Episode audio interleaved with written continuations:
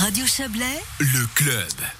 La consommation d'alcool, de médicaments ou les jeux d'argent euh, constituent parfois des échappatoires en cas de coup dur. Or, les problèmes économiques, sanitaires et sociaux sont de plus en plus nombreux actuellement en raison de la crise sanitaire, bien sûr. Addiction Suisse s'inquiète de cette situation. Ces spécialistes craignent une recrudescence des tentations ou des rechutes face aux dépendances. Écoutez cet entretien mené par Joël Espy avec Thomas Urbaine, le responsable du secteur ambulatoire d'Addiction Valais. Sur le terrain, qu'est-ce que vous avez constaté ces derniers mois, durant l'année dernière? Est-ce que c'est plutôt des personnes vulnérables, comme on dit, qui euh, augmentent leur consommation, ou alors c'est des personnes plutôt qui sont en rechute, personnes à tendance à, des addictions, à tendance à avoir des addictions?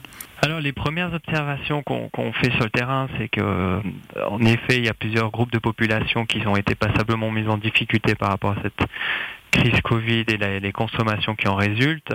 Euh, je dirais comme ça la chose, c'est que les premières personnes qui étaient toujours un petit peu dans des situations relativement problématiques, ils ont passé la crise de manière relativement sereine, dans le sens que ça n'a pas eu trop d'impact.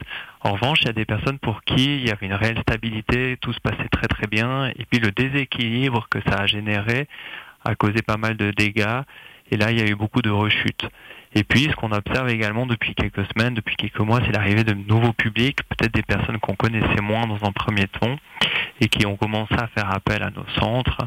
Euh, et ça, ce sera surtout à surveiller aussi sur un long cours, parce qu'on sait que les personnes qui viennent nous consulter, souvent, elles viennent pas immédiatement, elles essayent par eux-mêmes dans un premier temps, et lorsqu'elles appellent à l'aide, ça se fait dans un deuxième temps, et ça, c'est peut-être dans quelques semaines, quelques mois, quelques années, qu'on verra un effet assez important de ce côté-là. Vous arrivez à les décrire pour l'instant, ce, nouveau public, ces nouveaux groupes à risque? Alors c'est peut-être des personnes qui faisaient peu appel à nos services, des personnes qui étaient peut-être insérées socialement, insérées professionnellement, qui a eu une rupture de, de l'emploi, qui a eu une perte d'emploi, qui a eu des conflits familiaux très importants. Et puis l'équilibre qui a été construit fait que finalement ça a été très très compliqué à gérer. Et c'était des gens qui ont eu recours à des consommations pour tenir le coup, en tout cas passer cette période. Donc on parle d'alcool, hein, de médicaments ou de jeux Mhm. d'argent. euh, c'est- quoi finalement la meilleure chose à faire si on, on sent qu'on on- on souffre de ces problèmes de dépendance? Alors déjà, nous, on encourage chacun à se poser un petit peu la question où on en est par rapport à la consommation, c'est-à-dire qu'est-ce qui se passe si la consommation n'a pas lieu, euh, qu'est-ce qui se passe finalement si la personne ne consomme pas un, deux, trois jours, euh, qu'est-ce qu'elle recherche à travers la consommation. Euh, on va pas aider de la même manière une personne qui est dans une consommation plutôt festive que quelqu'un qui est dans une consommation plutôt anxiolytique. On sait que par exemple de nombreuses substances comme l'alcool, les médicaments sont sont- peuvent être consommés pour lutter contre certaines angoisses, contre certaines craintes, certaines peurs, etc. Donc on va un petit peu travailler là autour. Et l'idée vraiment pour demander l'aide, c'est vraiment avoir ce, se poser ces questions de savoir où on en est par rapport à ces substances, quelle est la fonction que je, que je recherche à travers la consommation et autres. Mais justement, comment on peut euh, s'auto-analyser? Quels sont les, les indicateurs, les facteurs qu'on peut repérer euh, chez nous-mêmes pour savoir si on souffre de dépendance? Alors il y a ces questions qu'on peut se poser. Après il y a également l'entourage.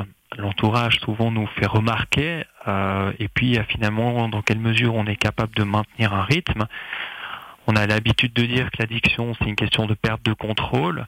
L'addiction c'est aussi une question de temps consacré à la recherche du produit.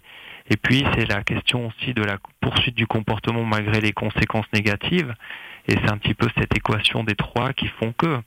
Et nous, on invite les personnes à se poser ces questions-là. Et l'entourage, justement, à partir du moment où il commence à, à s'inquiéter, comment lui il peut agir pour aider ces personnes, euh, s'il a un doute ou s'il a une conviction? Alors, au sein d'Addiction Vallée, nous, on accompagne également les proches. C'est vrai que ce sont des, des vecteurs de changement très importants dans de nombreuses situations, de par leur positionnement, de par les messages qu'ils véhiculent. Ils ont une grande influence à jouer. Ils peuvent également bénéficier d'un d'un soutien individuel euh, par rapport à cette thématique-là.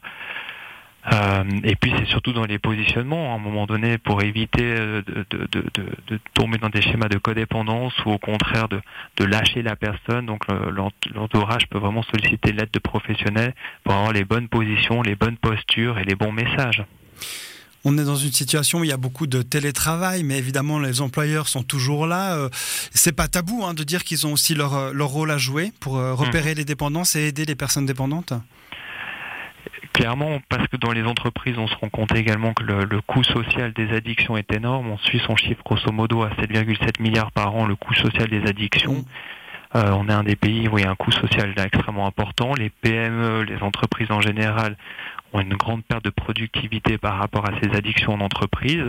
Et puis, bien sûr que les directions, les RH ont un rôle à jouer, ne pas lâcher les collaborateurs dans ces situations, maintenir un dialogue, et puis pouvoir accompagner la personne là autour. On peut peut-être rappeler euh, comment faire appel à vous? Alors on a cinq unités ambulatoires réparties sur l'ensemble du canton et puis un site internet www.addiction-valais.ch. C'était Thomas Urbaine, responsable du secteur ambulatoire d'Addiction Valais. Il était interrogé par Joël Espy.